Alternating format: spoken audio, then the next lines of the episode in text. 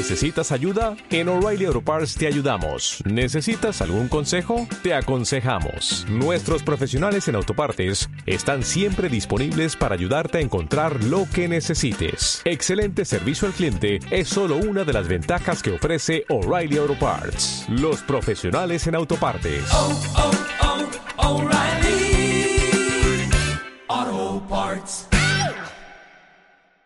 Gracias.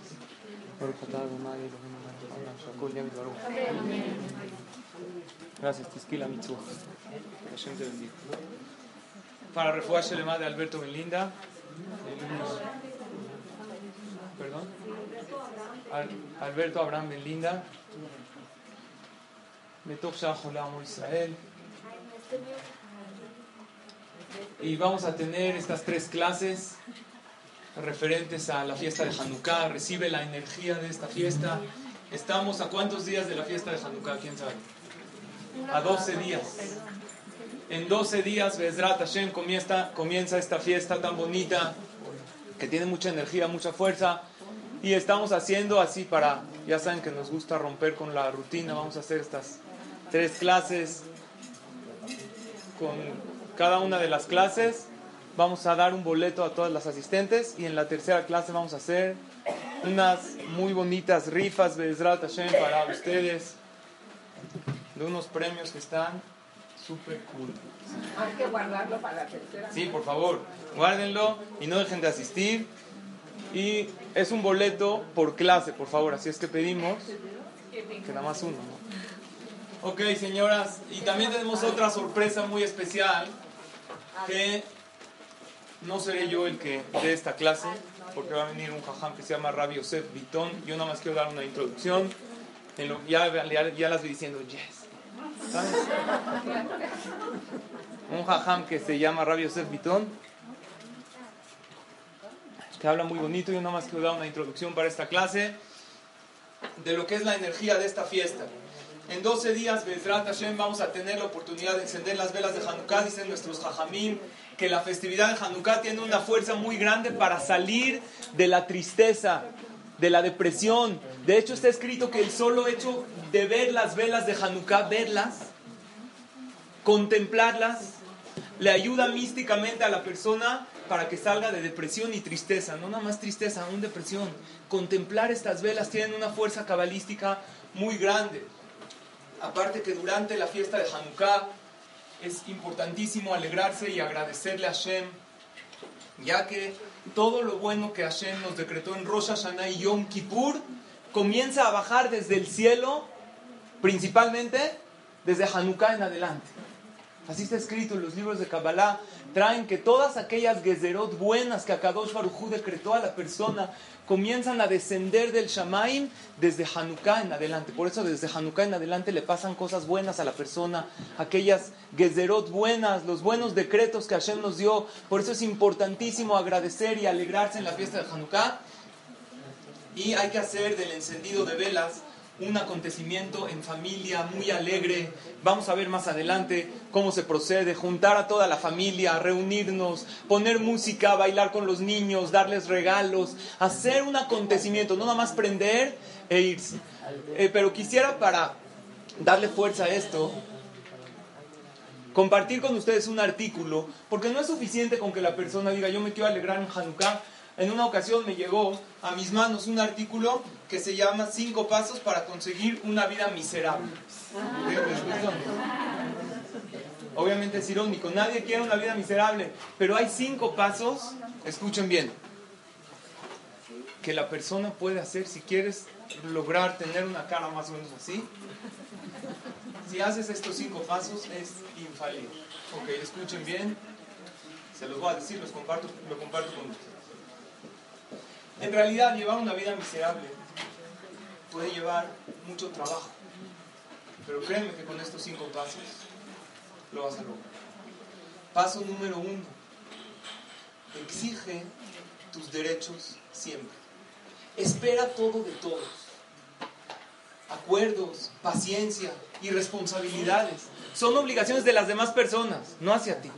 Créeme que si tú le exiges todo a los demás y vives con la plena conciencia que tú viniste a este mundo nada más para recibir y que todo el mundo te debe a ti, eso es un excelente paso para lograr una vida miserable. Paso número dos, todo es personal. Tómate todo personal. La mala intención de las personas, ahí está, nada más tienes que buscarla. Pero todos tienen mala intención contigo. Si tu pareja no te llamó, seguramente no le importas. ¿Y sabes qué? Nunca le importaste en realidad. Y si tus hijos se están portando mal, a la hora de ir a dormir, velos a ellos como niños malos. Y a ti como la peor mamá del mundo. ¿Sabes por qué? Porque todo el mundo tiene intenciones malas hacia ti. Y cuando te tomas todo personal y buscas la mala intención de los demás, siempre la vas a encontrar. Paso número 3. Siempre enfócate en todos tus problemas de la vida.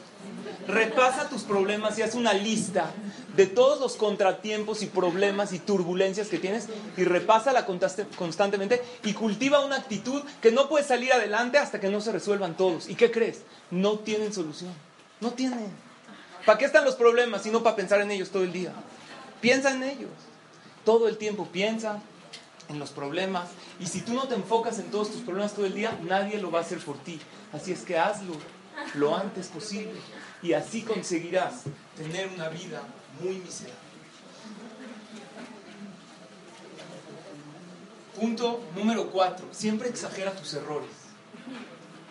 No pienses, ¿para qué pensar que soy un ser humano y me puedo equivocar si tienes disponible la frase que soy irremediablemente tonto y fracasado? Mejor esa. Todo el tiempo piensa que estoy mal, y etiquétate como una mala persona y carga culpabilidades de todo aquello que has hecho y piensa que nada tiene arreglo y que ya la arregló. Y número 5, di no a la gratitud. No seas agradecida, ni con Hashem ni con los demás. De hecho, al revés. Agarra todas las cosas bonitas que tengas en la vida y empieza a odiarlas. Tu familia, todo lo que te, tus hijos, todo lo más. Y cuando no sea, ¿por qué? Porque si trabajas en estos cuatro puntos, pues empiezas a ser agradecida. ¿Sabes qué va a pasar? Que todo el trabajo arduo que hiciste para tener una vida miserable se va a acabar cuando empiezas a agradecer. Entonces lo que tienes que hacer es no tengas gratitud por nada. Y ve todo lo negativo. Y hasta vas a llegar hasta al punto de ver lo malo dentro de lo bueno. Por ejemplo, uno tiene un hijo y empieza a pensar, uh, ahora cómo lo voy a mantener. El dinero y uno tiene una alegría y va a pensar lo mal que estuvo, esta persona me falló. Entonces con estos cinco puntos, créanmelo, es muy fácil conseguir una... Sí, te toma un tiempo, pero créanme lo que son súper, súper efectivos para conseguir una vida miserable. Y aparte, un punto más, comparte tu vida miserable con los demás. Porque a la vida miserable le encanta la compañía. Y mientras más la compartas con los demás, ¿qué sucede? Más miserable. Entonces este artículo me sirvió para que reflexionemos que muchas veces en la vida tenemos estos puntos. Claro que todas queremos agarrar en la fiesta de Hanukkah toda esta alegría, toda esta energía. Pero si tenemos alguno de estos puntos, por más que veas las velas de Hanukkah, por más que la persona trate de hacer un ambiente positivo en su hogar, si no logra hacer lo contrario de esto, vamos a analizar cómo podemos lograr para que desde aquí hasta la festividad de Hanukkah la persona haga conciencia. Tenemos 12 días para trabajar Bezrat Hashem en unos puntos para que Akadosh Baruchu nos otorgue toda esta luz maravillosa en la fiesta de Hanukkah. Punto número uno que te tienes que concientizar, ¿cómo puedo dar de mí a los demás? Claro que en la fiesta de Hanukkah, místicamente y cabalísticamente, a Kadosh Baruj le da una energía al pueblo de Israel. En las próximas clases estudiaremos la profundidad de lo que tuvo el milagro y cómo repercute a la historia del pueblo de Israel.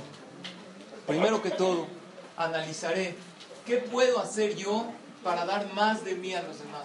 En el momento que la persona se concientiza que vive en este mundo para dar y voy a recibir lo mínimo necesario y todo lo que yo recibo es con una finalidad de poder dar todo de mí a los demás, automáticamente su vida se torna increíble y maravillosa.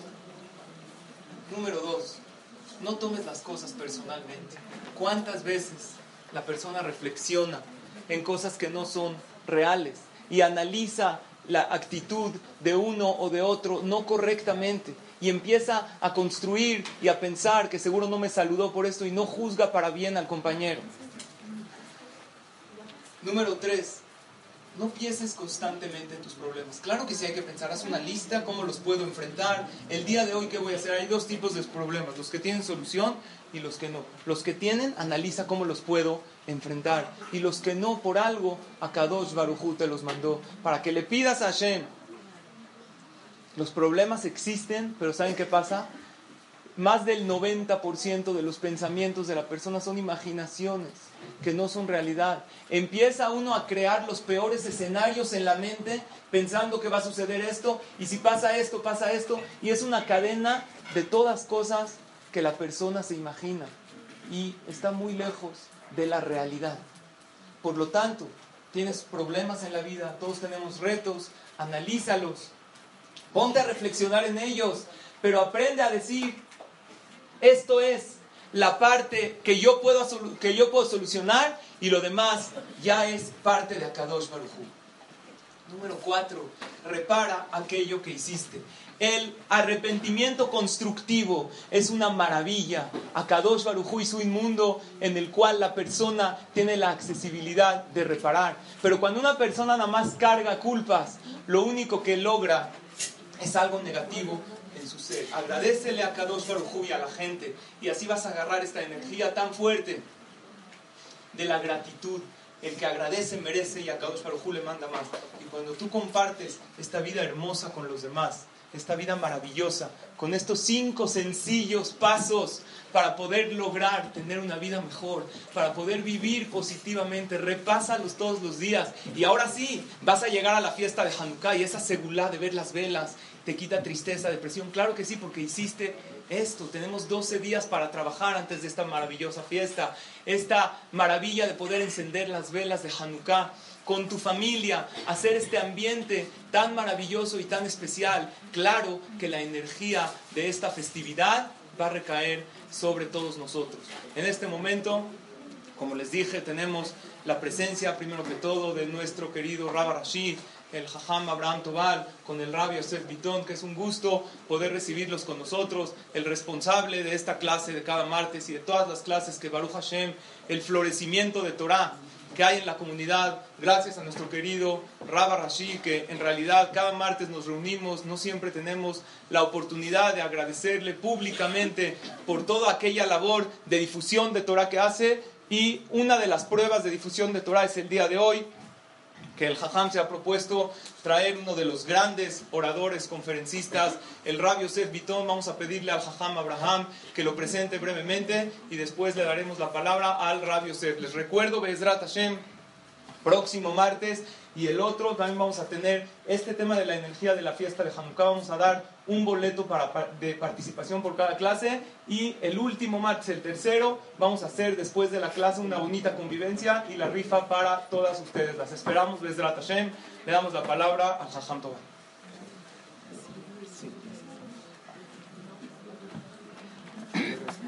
Vamos a agarrar tu bolsa. No le quito nada. Buenos días. Yo, la verdad, la verdad, no puedo dejar de emocionarme. Estoy impresionadísimo. Estamos un día laboral normal, un día martes, si no me equivoco, son las once y cuarto de la mañana. Y, y ver todas estas señoras aquí sentadas. ¿Qué? Somos sus fans. Ah,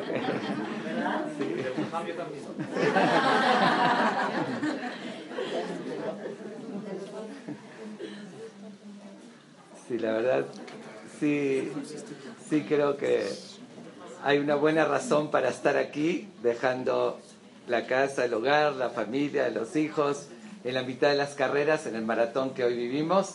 La verdad sí, las felicito y felicito al Jajam porque no así fácilmente logró esto que estén aquí presentes. De veras es una también entrega incondicional desde que entró a la comunidad. En serio que con ustedes en las noches, parejas, Eh, bueno, como siempre, Hazak Baruch y continúa con, esa, con esa entrega, carisma que tiene, que da lo mejor de él, lo comparte. Bueno, de veras hoy tenemos una, eh, un mérito y una suerte muy especial. Está con nosotros el rabino Yossi Vitón, la mayoría tal vez no lo conozcan y se la pierden también de no, conocerlo. Eh, eh, no voy a extenderme en presentarlo porque si voy a describir sus virtudes, nos quedaríamos ya todo el resto del tiempo. Entonces, eh, tiene bueno, una trayectoria, él es un, rabino que tiene una, una, carrera muy completa de estudios profundos de la Torah, pero además estudió también carreras y conocimientos de, de muchas áreas de ciencia. Ayer alguien estuvo presente, alguien participó en dos pláticas de parejas que dio anoche, ¿perdón? No, el lunes. No, el lunes en la noche, ayer en la noche en vez de se la perdieron de veras. En otra ocasión, a ver si lo vuelvo a invitar. Y, se los recomiendo muchísimo, fue algo espectacular, los que estuvieron lo pueden, lo pueden eh, corroborar. Ok, como están, como están hablando estos días de Hanukkah, así se los convocó, el rabino ahorita también les va a hablar del tema, yo nada más quiero darles una muy, muy breve también introducción ya que estoy aprovechando sobre justamente Hanukkah, me voy a tomar dos minutos y le voy a dar la palabra eh, al rabino. Festejamos muchas festividades en el judaísmo. Tenemos las fiestas más importantes, Rosh Hashanah, Kippur, eh, Pesach, Shavuot, Sukkot, y tenemos también de Hanukkah, Purim. Todas tienen un mensaje muy importante. Sin embargo, considero personalmente que de todas la más actual del siglo XXI es Hanukkah. Hanukkah no estamos recordando algo que pasó hace 2200 años solamente, estamos nada más repasando y repitiendo, como que viviendo esa historia de Hanukkah y la recordamos, es decir, hace 2200 años pasó algo similar a lo que, a lo que hoy está sucediendo es exactamente, dice el Hanukkah, como dije, es la fiesta más actual que puede haber y tenemos que hacer mucha conciencia de eso. Justamente esta semana leemos en la playa que Jacob eh, le pidió a Dios, le pidió a Hashem, le dijo, protégeme, guárdame de manos de mi hermano, de manos de Esab. La pregunta es evidente, que lo hacen todos los comentaristas, ¿para qué tiene que repetir? De manos de mi hermano, de manos de Esab. Obviamente, si dice Esab, es obvio que es su hermano. Y si ese es su hermano, era el que lo estaba persiguiendo, y el único, y se refería a Esab. ¿Para qué lo repite? Nos dicen nuestros jamim que encerró Jacob con visión una petición, pero muy importante. Protégeme de manos de mi hermano. Si viene como un hermano, me tiende la mano, ahí está más peligroso. Primero se lo dijo primero. Si viene como Esab, como enemigo, también uno tiene que protegerse pero ya conoce uno al enemigo, sabe a qué se está enfrentando y es menos riesgoso. Pero si viene con ese acercamiento, ahí es donde cuando uno puede totalmente asimilarse y, y es mucho más fácil caer cuando se tiende esa mano. Y lo vimos en la historia. Cuando nos rechazaron, nos persiguieron, sufrimos muchísimo, pero nos mantuvimos fuertes en nuestra identidad. Cuando, al contrario, sin ninguna presión, vemos así las luces de Las Vegas y toda esa atracción, solos. Lamentablemente lo que está pasando hoy en día en el pueblo de Israel es asimilación, es acercamiento y asimilación, no crean. La gente lo confunde asimilación con matrimonio mixto. No tiene nada que ver. El matrimonio mixto es un resultado de asimilación. asimilación lo dice la palabra asimilarse, ser similar.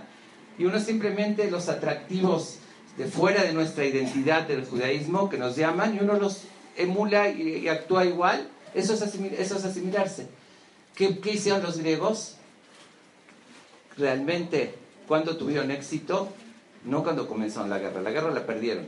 Cuando fue, cuando pusieron eh, sus gimnasios, sus atractivos, y el pueblo de Israel se, se, empezó a asimilar al helenismo sin ninguna imposición, a las buenas. Ese es el peligro, eso es lo que hoy estamos viviendo. Como dije, no estamos recordando algo de hace 2200 años, estamos viviendo esta historia, no se llaman hoy griegos, se llaman otra cultura cultura occidental decadente, por decir Hollywood y otros nombres, eh, eh, pero es exactamente lo mismo. ¿Qué tenemos que hacer? ¿Cómo festejamos Hanukkah? Prendemos una vela. No tiene ninguna relevancia recordar un detallito. Tuvimos tantos milagros en la historia del pueblo de Israel. Recordar un detalle del milagro del aceite no es por eso prendemos la vela. Recordamos que el aceite, la luz del pueblo se estuvo por apagar y hubo un puñado, los Hashmonaim, que la defendieron y la mantuvieron prendida y hoy prendemos en nuestros hogares una vela dando el mensaje que mantenemos nuestra luz prendida y no vamos a permitir que se apague. Eso es, el, eso es realmente prender la vela. Prender simbólicamente no tiene ningún sentido. La vela es nuestra luz, la luz de la Torah, y que hoy también hay un viento muy fuerte que puede apagar esa vela y nosotros la mantenemos prendida. Recordemos que vamos, desde en una semana, vamos a prender las velas de Hanukkah, pero vamos a darle un contenido, vamos a transmitir valores, educación y tener presente nuestra identidad y ahí vamos a cumplir realmente con Hanukkah. Ahora sí le doy la palabra. Gracias por la atención.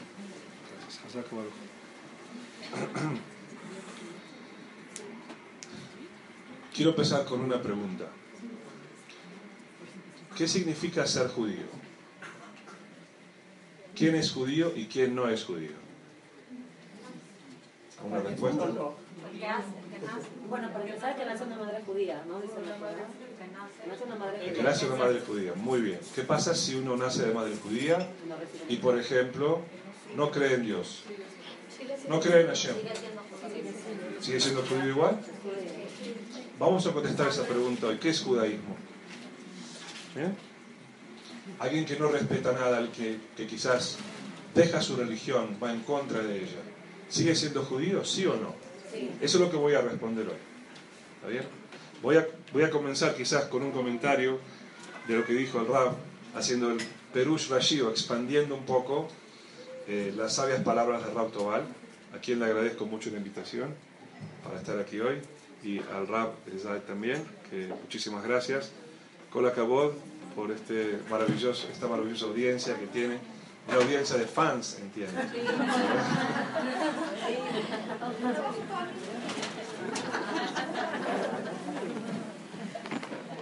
Yo escuché solo unos minutos y ya estoy también parte del club de fans. Ok. ¿Qué pasó en esta peralla, la peralla de esta semana?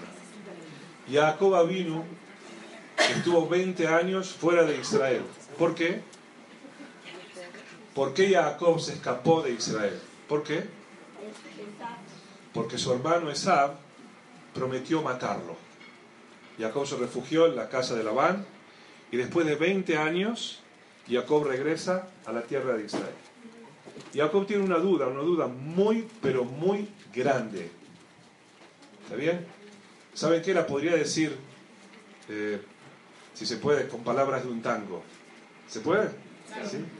Hay un tango que dice que 20 años no es nada. ¿Está bien? La pregunta es, después de 20 años, ¿Esab sigue todavía pensando que quiere matar a Jacob? ¿Sí o no? Ustedes piensen en lo siguiente, piensen en, en si alguna vez tuvieron un problema con algún familiar, un primo, quizás hasta un hermano, o un muy buen amigo, y ese amigo de alguna forma los engañó, o hizo algo que ustedes lo consideran muy, pero muy ofensivo. Después de 20 años, ¿uno se olvida y lo deja pasar o no? Depende de la persona. Depende de la persona, depende de la situación, ¿verdad? No es un no absoluto ni un sí absoluto. Yo creo que depende de varias cosas. Por ejemplo, dependería también, imaginemos que dos jóvenes, salí, digamos, este joven salía con esta muchacha y después este otro joven viene y sale con ella y se casa con ella. Muy bien. Y el primer joven está muy enojado con el segundo, ¿verdad? Le sacó a su novia. Después de 20 años, ¿seguirá enojado con él, sí o no? Eh, depende. Depende de qué. Si se casó, si se casó y es feliz, entonces lo va a dejar pasar. Imaginemos que nunca más se casó no lo va a perdonar. Entonces no es seguro que 20 años no es nada. Y Jacob tiene esa duda. Jacob no sabe qué lo está esperando, si Esab ha triunfado, no ha triunfado, a lo mejor todavía, a lo mejor es un fracasado y le echa la culpa a su hermano Jacob y todavía lo quiere matar.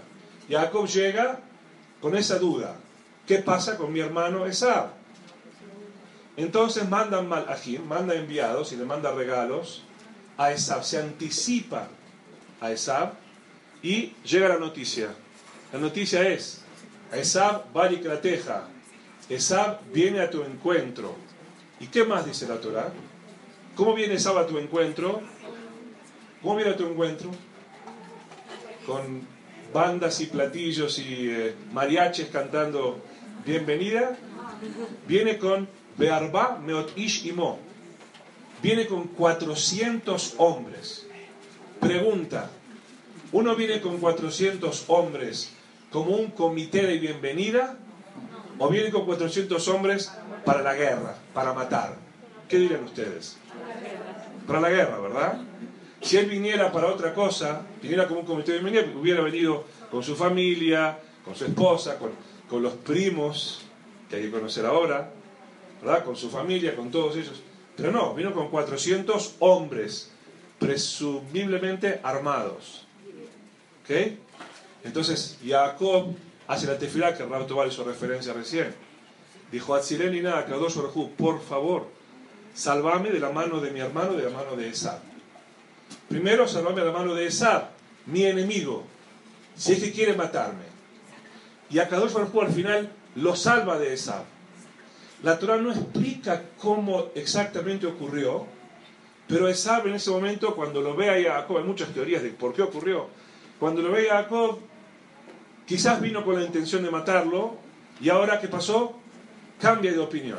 Es posible, ¿verdad? Que, que pase eso en una situación normal, en la cual uno ve a su hermano y bueno, quizás vino con otra intención, pero cuando lo ve, mmm, hay un rab llamado Shimshon Rafael Hirsch él trae un eh, hidush eh, muy interesante, una, una interpretación muy interesante. Dice que Jacob tuvo primero eh, una pelea con el ángel, ¿verdad? ¿Y en qué resultó la pelea con el ángel? La estimula asiática. ¿Y cómo estaba caminando Jacob ahora? Cojeando. Entonces, imagínense, Jacob viene cojeando, y no solamente viene cojeando, sino que también se arrodilla ante Sab siete veces. Alguien que viene cojeando siete veces, aunque venga con la intención de guerrear y matar, no es competencia para mí. Yo pensé que venía a encontrarme con un igual, con alguien que me había quitado mi verajá y se hizo muy rico, pero miren pobrecito Jacob en lo que está. Dice que esa fue la forma que Kadosh Baruj lo salvó a Jacob y lo protegió de la violencia de esa. De cualquier manera, ahora viene la gran pregunta, señoras. Lo que viene ahora es la gran pregunta. Akadosh Baruj salvó a Jacob de las manos de Esab. La gran pregunta es, ¿qué hacemos ahora? Por favor, pónganse en el lugar de Jacob. Jacob llega después de 20 años con toda su familia y ya Esab lo perdonó lo abrazó y se besaron y somos amigos de nuevo. Entonces Esab le hace la siguiente, la siguiente propuesta a Jacob. Le dice, vamos, ¿vamos dónde? Si ustedes llegan a un país casi extraño, después de 20 años, ¿ok? Llegan a México, no sé desde dónde, después de no haber estado aquí, y la recibe su hermano o su hermana en el aeropuerto. Ustedes llegan sin nada, no tienen idea de dónde van a vivir. ¿Qué sería lo más lógico? Si su, hermano con su familia viven en Tecamachalco. ¿Dónde irían ustedes a vivir? ¿Cuál sería el, destino más lógico para ustedes? ¿Cuál sería? Tecamachalco, ¿verdad? ¿Por qué? Porque está en mi familia. Entonces, esa viene y le dice, vamos, vamos, vamos juntos, te acompaño, vamos, ven, instálate junto conmigo. ¿Y qué pasa ahora? ¿Qué tiene que hacer Jacob? ¿Ir? ¿Ir o no ir? ¿Quién dice que tiene que ir? ¿Y quién dice que no tiene que ir? Ok. ¿Por qué tendría que ir Jacob? Bueno, es la familia de él. Eh, lo va a ayudar a, que lo conozcan, a que se aclimate, a que haga su absorción en el nuevo país mucho más fácilmente, ¿verdad? Pero hay un pequeño problema, la asimilación. ¿Qué hubiera pasado si Jacob va con Esab? ¿Qué hubiera pasado? ¿Qué hubiera pasado con Yosef y con Rubén y con Shimón y con Leví y con todos sus hijos? ¿Hubiera existido Am Israel si Jacob hubiera, hubiera ido con Esab? De ninguna manera. Porque es imposible mantener la cultura judía, más en ese momento que todavía era tan incipiente, teniendo alrededor tanta cultura de Goim, tanta cultura de Abodazará. Y Jacob sabe eso. Y le dice a Kadosh Baruj Hu, por favor, sálvame también, no solamente de Esab que quiere matarme, sálvame de Esab que quiere que vaya con él. Y Esab casi que se ofende, ¿no? Porque Jacob le dice, "Mm", Jacob se lo dijo muy diplomáticamente. Jacob le dijo, bueno, tú adelántate y yo voy despacito, le regla y Eladim, voy, porque tengo- los niños son chiquitos todavía, son muy pequeños, tienen que ir despacio, las mujeres. Así que tú adelántate y yo algún día llegaré. Una forma muy diplomática de decir, todavía está yendo Jacob hacia Esab, todavía no llegó. ¿Está bien? O sea, como decir, no voy a llegar. Y de esa forma se escapó. Jacob se salvó de los dos peligros. De que Esab lo mate físicamente y que Esab destruya su religión, su Torah. Desde ese entonces, miren, a propósito, ¿por qué razón? Puede ser que hayan varias, pero ¿cuál es la primera razón que Abraham Avinu manda a Eliezer a buscar una mujer de Harán? Una mujer de allá de donde él nació. ¿Por qué? Piensen bien, hay más de una razón. Por las cualidades. Por las cualidades, muy bien, pero quizás tenía que haber buscado otras jóvenes. Perdón que lo interrumpa, es una de las preguntas que siempre me he hecho en este- Ok, ya voy, ya voy. Ya voy. Con valores. Ok, ya voy. I- Imaginemos que, que fuera por las cualidades, porque saben que la casa de Labán también se hacía Bodazará, ¿verdad? No es que eh, eran, tenían emuná en Hashem o algo por el estilo. Entonces, ¿por qué no buscar una joven local que tenga buenas cualidades, que es una muy buena mujer? ¿Por qué Abraham vino no se dedicó a buscar un poco, a, revisar, a, a ir a una lista de Shidujim o tener un Shadchan y ver a ver cuáles son las eh, posibles candidatas para su hijo Isaac? Les voy a explicar por qué. Es muy, pero muy fácil. Imagínense Isaac. Abraham vino, Abraham vino era un revolucionario. Abraham vino, como Am Israel hoy, tenía que estar del otro lado del río solo. Abraham llamaba Abraham Ibrí, ¿verdad? Él creía en un solo Dios, en un Dios invisible, que los goyim decían, está loco. Un Dios que no se puede ver no existe. ¿Está bien? Eh, y aparte, en un Hashem que es muy diferente a todo lo que los goyim piensan. Es algo totalmente distinto. Hay algo más, perdón, me voy a desviar un poquito, pero hay algo más que tiene que ver con el monoteísmo. Monoteísmo no es solamente creer en un Dios. No es solo eso. Monoteísmo es algo mucho más poderoso que creer en un Dios. Y en ese sentido, Abraham Avinu era un peligro para la sociedad, para la sociedad pagana. Y voy a explicar lo que significa monoteísmo. Monoteísmo significa que también hay una moral absoluta. Que la moral no cambia. ¿Entienden lo que quiero decir? Les voy a explicar. ¿Qué significa politeísmo, creer en más de un Dios? Todos los dioses representaban un valor, no solamente un fenómeno natural, un dios de la lluvia o dios de, eh, los truenos, etc. También un valor. Por ejemplo, los romanos, los griegos, tenían un dios para, la, para el, el, el tomar, para la bebida. Se llamaba Baco. Y tienen otro dios para la sobriedad, para no tomar. Entonces, el, el ministro, el, el, como llamamos, el sacerdote decía, bueno, hoy servimos a Baco. Entonces, ¿cómo se sirve a Baco? Vamos a hacer un party y bueno, todos vamos a tomar, emborracharnos en honor a Baco. Y mañana servimos al otro Dios, al Dios de la sobriedad. ¿Qué tenemos que hacer mañana? Abstemios. ¿no? Mañana es haram tomar. ¿Ok? Mañana es haram tomar. Ayer era haram, ¿sabes qué es haram? Era haram no tomar, hoy es haram tomar. Y así mismo para todo, para la guerra, para el amor, para la paz, para lo que ustedes quieran imaginarse, habían diferentes dioses. Entonces, no había nada que estuviera mal. Todo dependía de qué Dios servimos cada día. Muy parecido a lo que es hoy en día la moralidad. Yo vengo de Estados Unidos, imagínense, es el país donde lamentablemente la, la, moralidad cambia todos los días. ¿Saben a qué me refiero? No? La moralidad sexual, la promiscuidad, al orden de algo terrible que ni siquiera se lo pueden imaginar aunque lo lean los diarios. Es mucho peor de lo que ustedes puedan imaginarse. ¿okay? Esa moralidad que cambia, que cada día es una nueva sorpresa.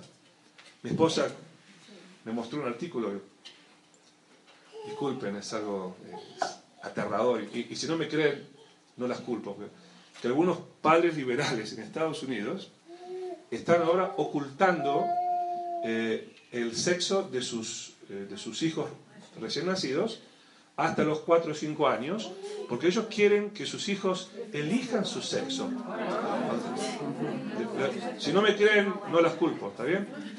Entonces los visten o de amarillo o de verde, no van a ser vistos ni de azul ni de rosa. Para eso. Es increíble a lo que se ha llegado. Esa es la moralidad relativa.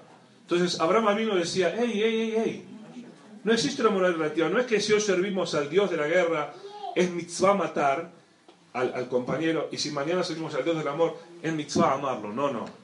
Hay una sola verdad. Una sola verdad. Y eso iba en contra de del poder que esos sacerdotes tenían. Entonces por eso querían matarlo a Abraham. Abraham, a Ibrí, él tenía la capacidad de estar solo de un lado del río, si estaba del lado de la verdad, aunque el resto del mundo esté del otro lado. Es como Israel eh, hoy, ¿verdad? Israel hoy está absolutamente aislado y el mundo entero está del otro lado.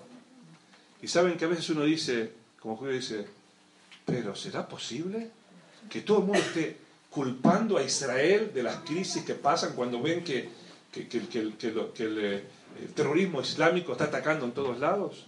¿Cómo es posible que todo el mundo, literalmente, ¿no? Esté en contra nuestro. Dice, uh, sí, me acuerdo, esto es Abraham vino. Prefiero estar del lado de la verdad y solo que estar del lado de la mentira con todo el resto de la gente. Pues la verdad es que la gente elige al revés. Muchos eligen estar en el lado donde todos están, aunque no esté la verdad ahí. Ok, volvamos a Abraham. Entonces, ¿por qué, señora? ¿Por qué Abraham manda a Eliezer a buscar una hija a una chica en, eh, en Harán. Aparte de las cualidades, o en primer lugar, por las influencias. Imagínense que Isaac toma una muchacha local, muy buena. La muchacha viene con un paquete. Ese paquete se llama su mamá, su papá, sus hermanas, sus primas, sus cuñados, eh, sus sobrinos, toda esa gran familia que la acompaña. Ahora imaginemos que todos ellos festejan Christmas, ¿está bien? Y llega Christmas, y está ahí en Navidad, y, llega Navidad, y está ahí Isaac vino solito, solito, con su esposa, contra toda la familia. ¿Quién va a triunfar? ¿Se va a celebrar Christmas o no se va a celebrar Christmas? ¿Ustedes qué dicen? ¿Va, va a tener Isaac la posibilidad de ir en contra no solo de su esposa, sino también de toda esa familia que está ahí alrededor de ella, de ella ¿sí o no? Entonces, la estrategia es, tomo una muchacha de Harán y la traigo para aquí. La traigo para aquí. Si quiere venir, la traigo para aquí.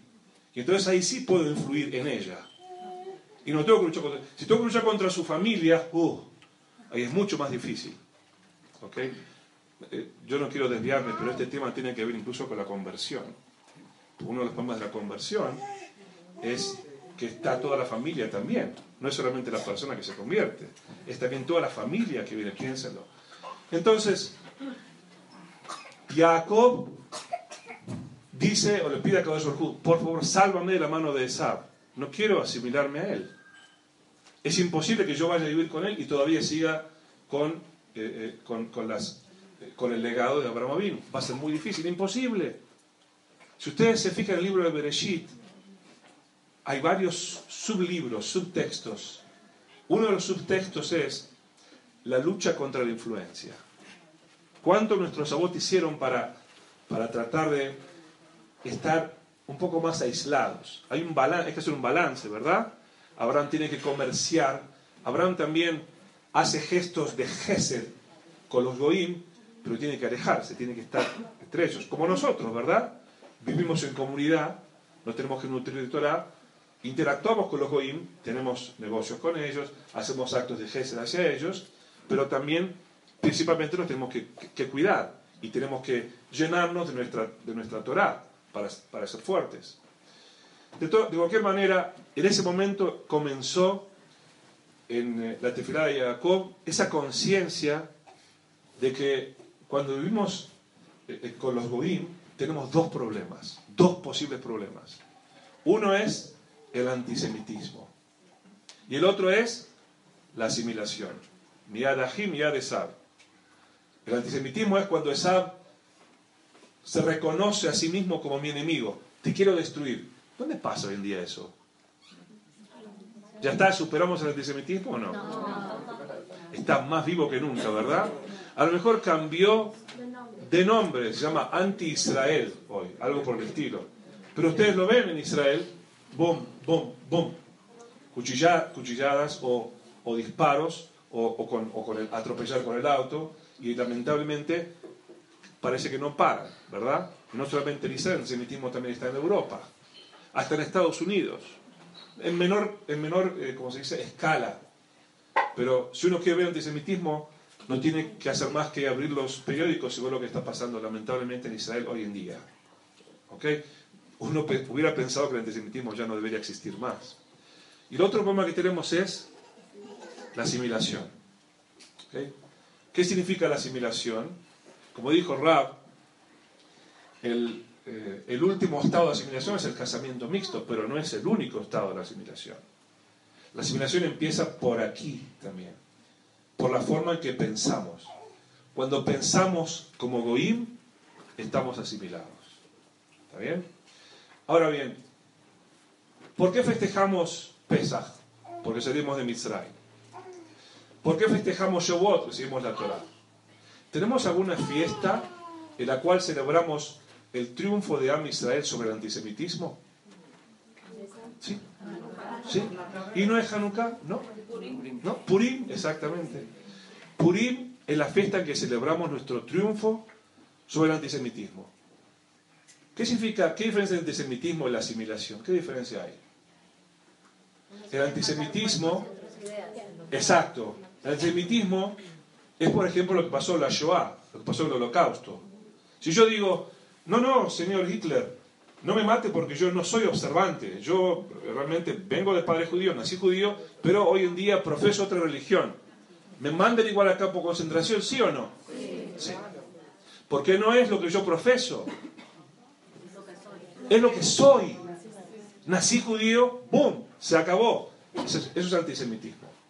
El árabe, antes de atacar y de clavarme un cuchillo en la espalda, no me pregunta, eh, perdón, ¿usted puso tefilim hoy? Si digo, sí, ¡boom! No me va a decir, ¿es Shomer Shabbat? ¡boom! Ah, si no es Shomer Shabbat, lo perdonamos. ¿Verdad? Eso es antisemitismo. Antisemitismo no distingue en mis creencias lo que yo profeso, lo que yo pienso, es quién soy. ¿Ok? Y lamentablemente eso existe hoy en día en Israel. Más que nada. ¿Y la asimilación? ¿Tenemos alguna fiesta en la cual celebramos nuestro triunfo sobre la asimilación? Ahora sí pueden decirlo. Hanukkah. Hanukkah. Miren, comparemos el holocausto con la Inquisición. ¿Sabe lo que es la Inquisición en España? ¿Qué diferencia había entre el holocausto y la Inquisición? Uno en España, otro en Alemania. ¿Qué más? Claro, si yo me, si yo me convertía, si yo me convertía, entonces me perdonaban, estaba salvado. Entonces ahí, ahí no me mataban. Ahí yo puedo elegir, bueno, como decía, la espada o la cruz. La espada o la cruz, y muchos judíos, lamentablemente, imagínense, me ponen la espada no contra mí, contra mis hijos, contra mi familia, la espada o la cruz. Ok, ok. lo que quieras, nada más deja de vivir. Entonces, los, judíos se podían salvar de esa forma. ¿Ok? Porque ahí nos querían asimilar, no nos querían matar. En Hanukkah pasaba lo mismo. Lo que querían no era nuestro cuerpo, era nuestra Neshama. Y el pueblo judío luchó para preservar su Neshama, para preservar su cultura, para preservar sus valores. ¿Qué es lo que también tenemos que hacer ahora? ¿Verdad? ¿Qué es lo que también tenemos que hacer nosotros? Y, la cultura externa, la cultura gentil, es tan, tan poderosa y se mete por todos lados. No solamente si queremos o no queremos, también se mete hasta por aquí. ¿Verdad? Está en todos lados y nos rodea. Y lo peor es cuando no la podemos ni siquiera detectar, identificar. Miren, uno, eh, uno piensa en la cultura griega, ¿verdad? Como algo, ¡uh, qué magnífico! ¿Qué conoce usted de los griegos? De los griegos. ¿Qué conoce de la cultura griega? ¿Perdón? La belleza, el deporte, las artes, la comida, no se lo sabía. La, la escultura, ¿verdad? ¡Ey! Se olvidaron de lo más importante. La filosofía griega. ¡Wow! ¡Qué cultura tan maravillosa! Pero, ¿saben qué? Era un paquete. Les voy a contar datos históricos de la cultura griega. Porque la escuela nos enseñan de una forma selectiva los valores de la cultura griega. No nos cuentan toda la verdad. Entonces, con el permiso de ustedes, les voy a contar dos o tres cositas muy pequeñas. ¿Puedo? Los griegos, por ejemplo, practicaban como una cuestión absolutamente normal el infanticidio. ¿Sabes es el infanticidio? Matar a sus propios bebés. Ellos decían, pero era algo totalmente normal y aceptado, era un valor indiscutido. Decían, si un bebé nace deforme, ¡pum!, lo matamos. ¿Saben que por eso hay leyes? Hay leyes de tum'a, de, ¿cómo se dice? De, de- pureza o impureza, que eh, un- una ciudad de Goim se considera impura para un Cohen, porque se supone que hay, hay eh, muertos o niños enterrados por todos lados. El infanticidio era, era practicado de una forma eh, eh, permanente, normal. Comparen eso con Am Israel, la vida para Am Israel. No solamente el infanticidio era practicado así, también existía la pedofilia entre los griegos.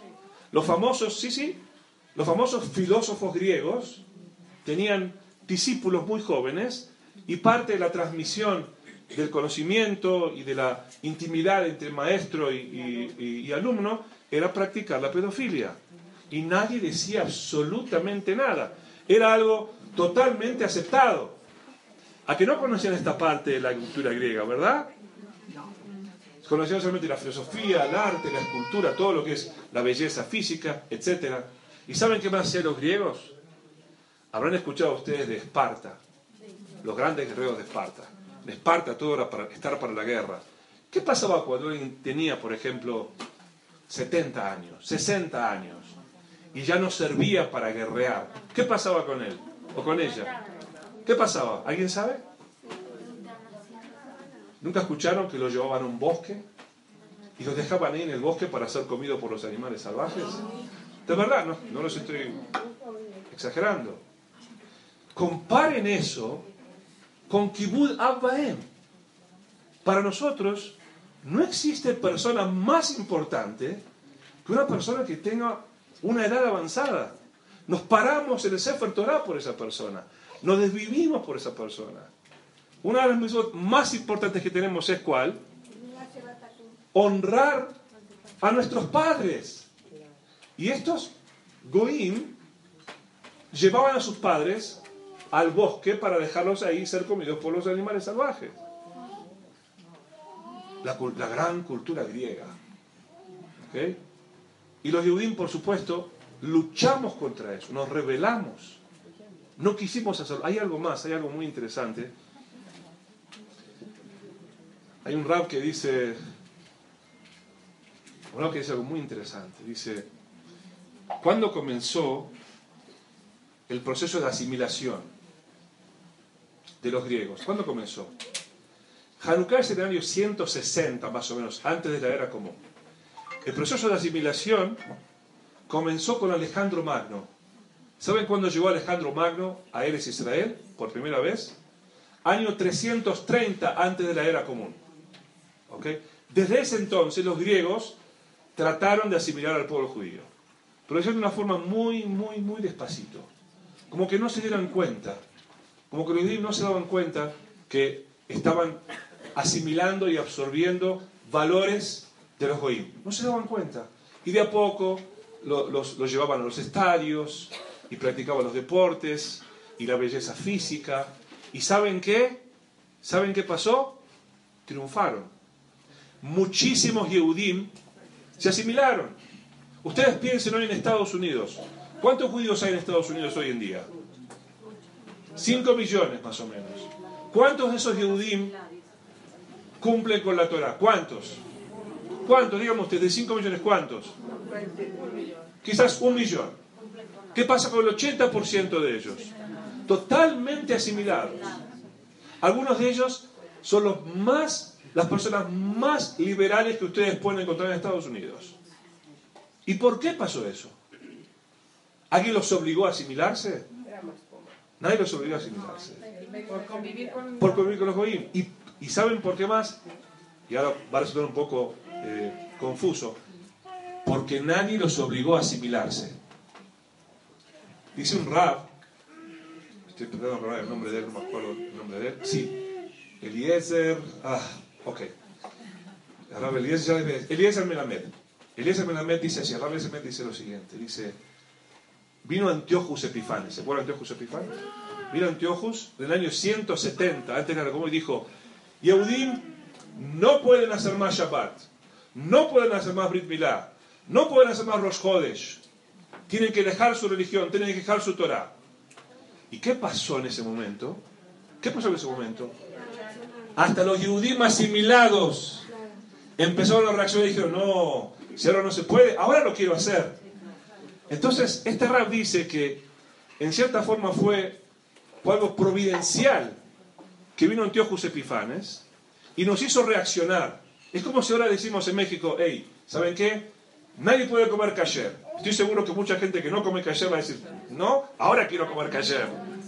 Porque nuestro problema es cuando nos dejan solos, nos dejan libres. Ahí nos asimilamos. Pero Amisrael reaccionó.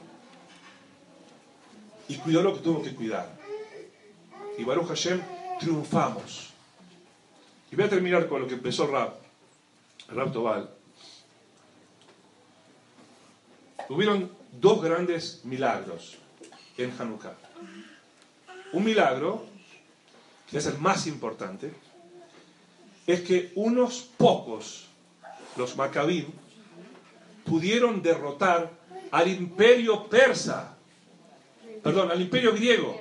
El imperio griego era, era una superpotencia, no era un, un país similar, era un imperio que se extendía por todo Medio Oriente, partes de África, partes de Europa, parte de Asia. Tenían millones de soldados. Los Yehudim nunca fuimos hechos para la guerra, nunca fuimos grandes militares. Nuestro, nuestro mayor exper, expertise, ¿cómo se dice? Eh, no. Ok. Expertise. Nuestra mayor expertise es Torah. Somos expertos en Torah, ¿verdad? No somos expertos en la, en la, guerra. Tenemos un muy buen ejército hoy en día, pero no es lo que más queremos, no es, no es lo que más nos destacamos. ¿No es cierto?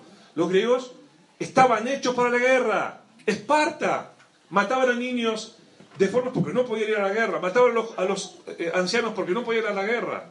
Era todo guerra. Entonces, la batalla era desigual. Éramos muy poquititos contra muchos. Y personas tzadikim contra reshaim, contra gente que no tiene absolutamente ninguna moralidad. Me hace acordar a Israel hoy.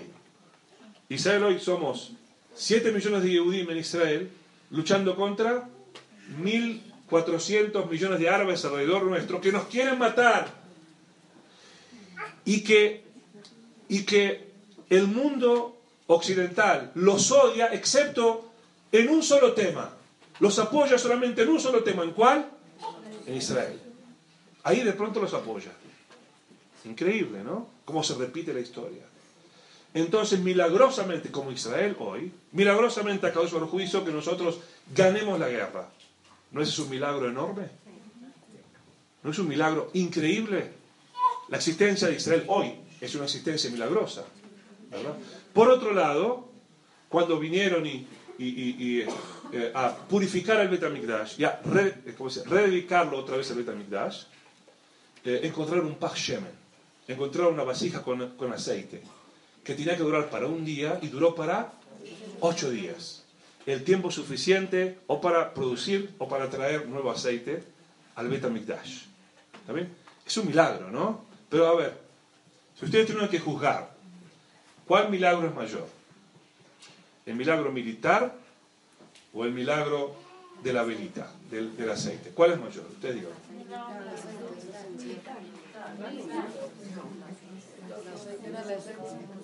¿Cuál fue mayor? Ok, ¿cuál fue más importante? ¿Cuál fue más importante de los dos? Imagínense, imagínense que no hubiera ocurrido el milagro del aceite. Escúcheme. Imagínense que no hubiera ocurrido el milagro del aceite y que, hubiera, que el aceite hubiera durado por un día. Ok, tuvieron que, entonces tenían que eh, posponer por siete días más la dedicación del Betamigdash. Ok, ok, eso es todo, eso es todo. Pero ¿qué hubiera pasado si el milagro de haber vencido al enemigo no, no hubiera ocurrido? No estaríamos aquí. No estaríamos aquí. Entonces hay una pregunta muy grande acá. ¿Cuál milagro es más grande de los dos? El militar. ¿Y por qué entonces celebramos el milagro del aceite y nada con respecto a lo militar? Les voy a explicar. Tengo tres minutos para explicarles, nada más que tres minutos. Escúcheme. Ser judío, con eso empezamos, ¿no? Es ser una velita, una vela. El judío es una vela. ¿Ok?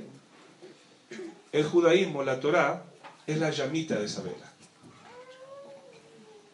¿Puedo, so- ¿puedo yo ser una vela?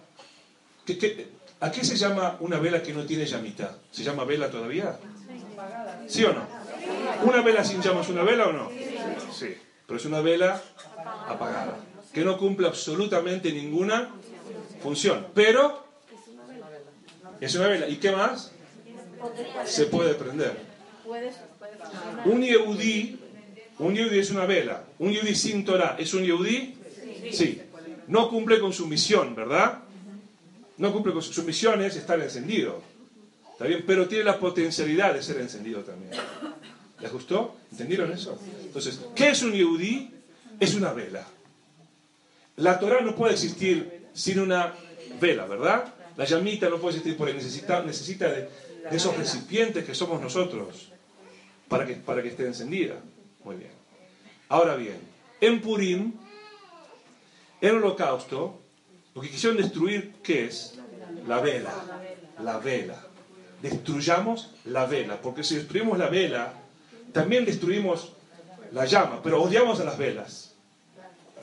En Hanukkah, la intención fue otra. En Hanukkah fue, destruyamos la llama, dejemos las velas. Las velas las podemos cambiar, las podemos hacer, podemos este, eh, de- derretirlas, ¿cómo se dice? Derretirlas y, y- y- y moldearlas en otra cosa. Lo vamos a hacer, pero primero hay que apagarlas. Eso es lo que quisieron los reyes. Quisieron apagar las velas de Am Israel. Y no pudieron. Pero ahora, ahora entiendan bien. Los Maccabim, ¿por qué lucharon?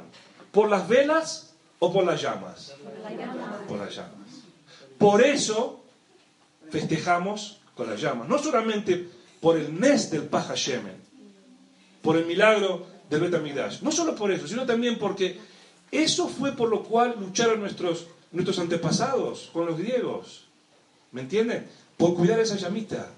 Entonces, cada vez que encendemos una Hanukkah, cada vez que encendemos una vela, decimos, por esto lucharon mis antepasados. Por preservar la Torá. Para que esta vela siga prendida, para que yo siga estudiando Torah, para que yo pueda seguir enseñando Torah a mis hijos. No solo para que estemos aquí físicamente, sino también y por sobre todo para que estemos encendidos. Porque las velas sin la Torah no tienen sentido. Muchas gracias.